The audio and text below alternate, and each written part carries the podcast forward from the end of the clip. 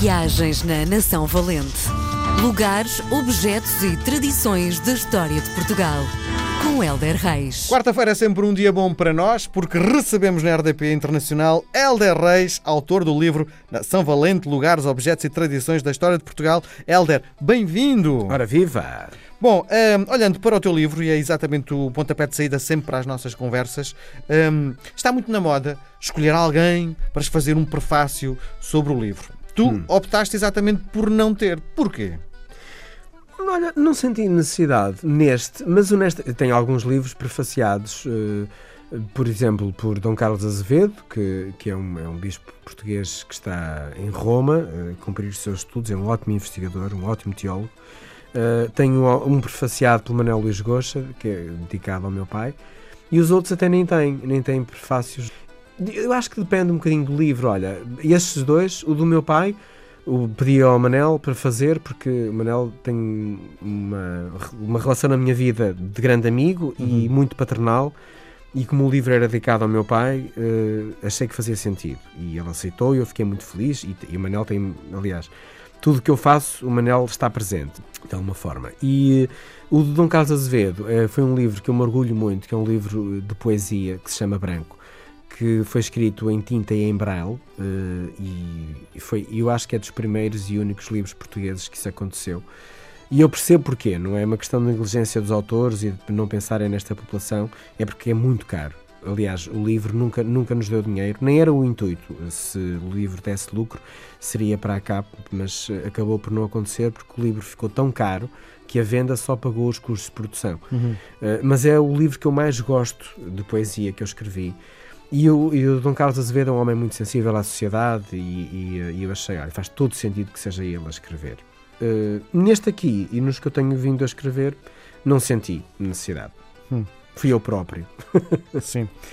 Um, se, se, nesta altura mudasses de ideias, quem é que achas uma pessoa que, que, que, falasse um bocadinho da história de Portugal, mas também que fosse um viajante? Quem é que achas que seria a figura da cultura portuguesa uh, com perfil para fazer o prefácio deste livro? Olha, eu gosto muito de um senhor que faz televisão uh, e que aparece muitas vezes, está noutros canais, mas uh, está mais na cabo, no Porto Canal, que é o Joel Cleto. Uh, e que é, é um homem que eu gosto muito pela humildade intelectual e sabe muito sobre o nosso país. Uhum. Uh, é uma simpatia, já trabalhei com ele imensas vezes, já fizemos toneladas de viagens juntos uh, em trabalho com a RTP e acho que provavelmente o convidaria para, para escrever. Foi, foi coisa que até me passou pela cabeça um bocadinho, convidar um historiador, uhum. mas depois achei, epá, não, não vou fazer isto porque assim, um historiador escrever num livro que não é de história, ele vai-me sublinhar o livro todo a dizer isto, isto está mal. não, mal não estará, porque o livro foi, foi escrito, foi muito pesquisado e revisto por, por e portanto, erros eh, poderá ter um ou outro, não uhum. vou dizer que não, mas é muito pouco provável que, te, que os tenha. Mas eles vão logo dizer, é, devias ter falado disto também, ou não sei o quê, não é? E eu, opá, não, não me vou expor a isso, nem vou expô-los também. Por isso o ideal é estar sossegadinho. Mas sim. Joel Cleto seria a minha escolha. Muito bem. Hoje vamos uh, aterrar uh, numa zona de Lisboa que eu gosto imenso, porque junta ali a cultura, o Teatro Nacional da Ana Maria uhum. II, junta a Ginginha, que também faz parte da cultura portuguesa, não é? Uhum. E junta uma das igrejas mais emblemáticas da cidade de Lisboa com história. Porquê que, uh, bom, para além destes motivos todos, provavelmente tens um fascínio sobre a história da igreja, não é? Sim, e, e, e, porque tudo começou na igreja e tudo aconteceu no Largo. Estamos a falar do Largo de São Domingos uh, e o massacre dos judeus, que é um, um período horrível da nossa história. E eu, eu quando acabei de escrever isto, uh, estava a pensar, mas porquê é que a Nação Valente surgiu para enaltecer o nosso país, a nossa força? E eu estou a contar um capítulo horrível do qual nós só nos podemos não orgulhar. Mas é muito importante nós olharmos para as borradas que fazemos e pegar nelas e fazermos coisas positivas, construtivas e, e, e não estou a dizer, ah, agora não vamos massacrar mais ninguém. Obviamente não é isso, mas em pequenos gestos podemos fazer pequenos massacrezinhos às pessoas. Uh, e não sermos bons e não sermos corretos, nem fazermos uma sociedade mais justa e equilibrada. E, e destes capítulos negros, devemos tirar estas lições. Opá, não, isto não pode acontecer nem em pequena, nem em média, nem em grande escala. E acho que acabou por se tornar uma história nunca positiva, porque não é, já vão perceber que não, mas pelo menos que nos ensine, a partir uh, de uma atitude errada, o que é que nós podemos fazer de construtivo. Então, no dia 19 de abril de 1506, foram queimados em fogueiras entre 2 a 4 mil judeus em Lisboa, no Largo de São Domingos. Isto é horrível. Um, eu tenho uma admiração profunda pelo povo judeu, pela cultura judaica, mesmo. Não te consigo explicar. Gosto mesmo muito e acho que é um povo que a história universal, milenar, não sei porquê, nunca tratou bem. É um povo está, está, sempre em sofrimento. Talvez por isso seja de tão nobre pensamento, os escritores são incríveis, as reflexões são impressionantes, porque para mim o sofrimento causa-nos muita reflexão e torna-nos pessoas diferentes, necessariamente. Uh, eles não são pessoas tristes, uh, mas são pessoas mais reflexivas, mais não sei, mais intensas e mais densas. E então, neste largo, vocês encontram lá até uma, um memorial às vítimas, uh, que vale a pena.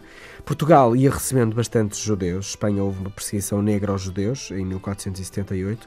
Dom João II, nosso rei, ia recebendo os judeus fugidos uh, de Espanha.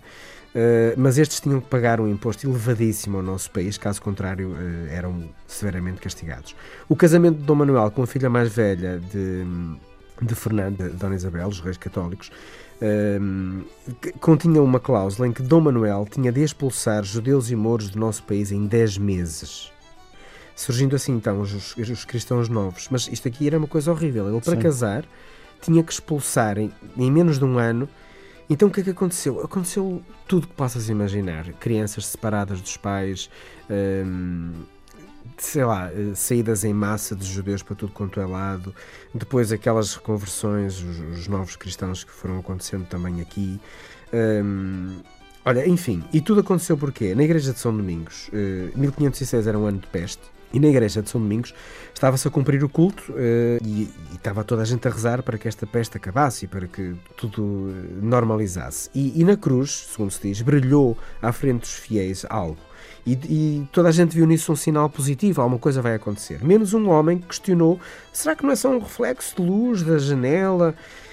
Bem, esse homem foi, eh, foi chamado de, de marrano, de, espancado e, e, e, violentado, eh, porque de facto duvidou de tudo, e foi a faísca para que depois, durante três dias, e bastou três dias, um, ehm, uh, acontecesse esta, esta, perseguição. E, curiosamente, dois monges dominicanos foram os grandes incentivadores desta matança. Frei João Mocho, tem nomes, e o Frei Bernardo.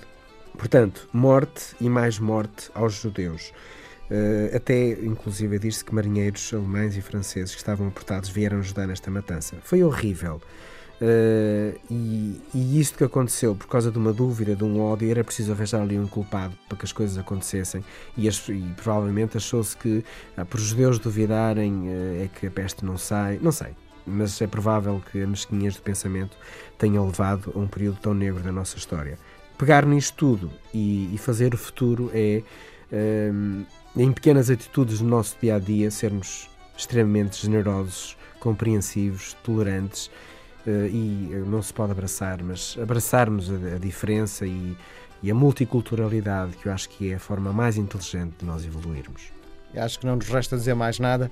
Voltamos a conversar na próxima semana. Um grande abraço, até para a semana. Um grande abraço, saúde. Viagens na Nação Valente.